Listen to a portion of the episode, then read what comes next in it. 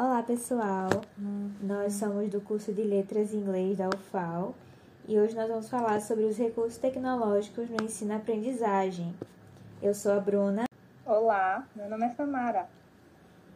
Então, nossa sociedade está cada vez mais conectada e rodeada pela tecnologia. Nós usamos as redes para produzir conteúdo e compartilhar conhecimento.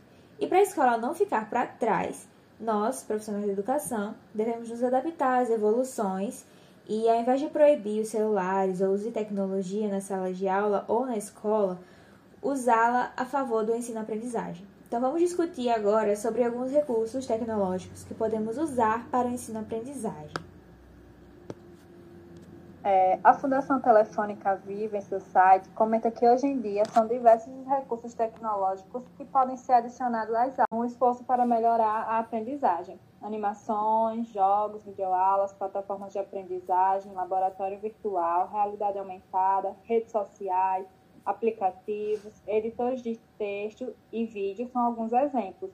Assim, os escritos nos cadernos e os trabalhos impressos podem dividir espaço com a programação, filmagem, animação, fotografia, produção de vídeo e podcast, entre outras soluções. Mas vale lembrar também que cada escola tem sua própria realidade, assim como os próprios alunos. Alguns não têm acesso aos recursos tecnológicos como celular, computador, e isso não integra todos igualmente, por, por uns ter mais condições do que os outros.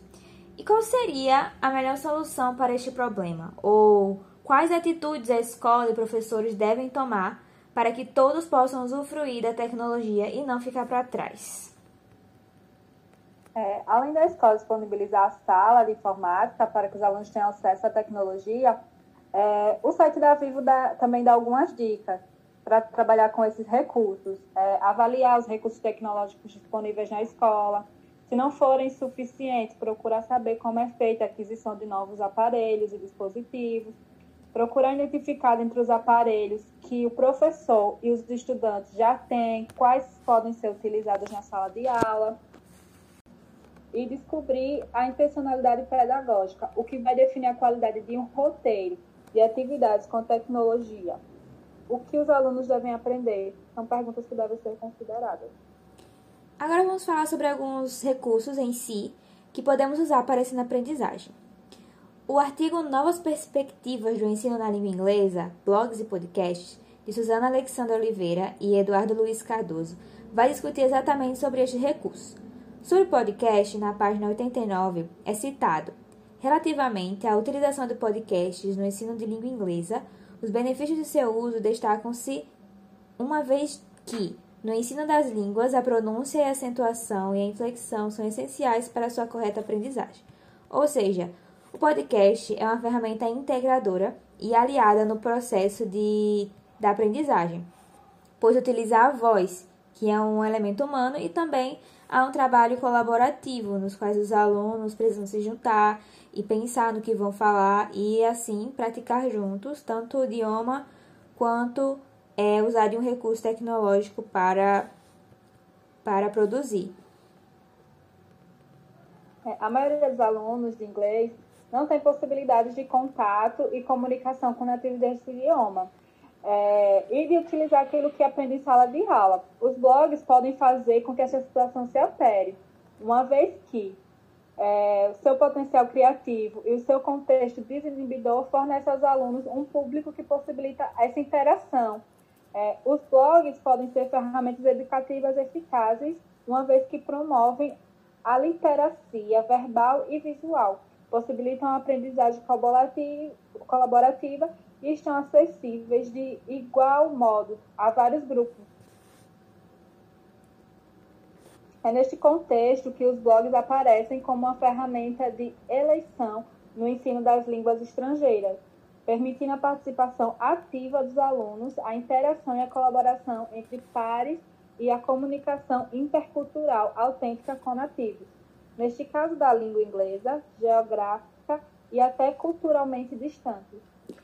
Bom, existem vários recursos tecnológicos que podemos, que podemos usar. Destacamos aqui os podcasts e blogs. E finalizamos este pensamento com uma fala de Maria Freire em uma entrevista para a revista Caracol em 2016, que ela diz que esses recursos são mediadores e não o centro da aula. Ou seja, o foco deve ser no conteúdo e não nos recursos. E para isso, a escola e os professores devem planejar bem as aulas e o uso da tecnologia para que não fuja do foco que é a aprendizagem. E usar as, esses recursos, a tecnologia, quando for pertinente e fizer sentido ao assunto. Certo? Agora vamos propor uma atividade para os nossos alunos é, para que eles possam usar alguns recursos tecnológicos. Fala pra gente aí, Samara. É, a atividade que nós propomos é criar uma, uma história em quadrinhos em inglês, no qual os alunos devem gravar suas próprias vozes para narrar a história e os personagens, e acrescentar isso a um vídeo, no qual as fotos da história irão passando conforme a narração. Explica pra gente, Bruna. Certo, então o grupo pode ser de até seis pessoas e vocês, alunos, é, criem uma história bem legal em quadrinhos e grave suas vozes falando em inglês, narrando a história e façam um vídeo bem legal sobre isso, ok? Qualquer dúvida pode contatar.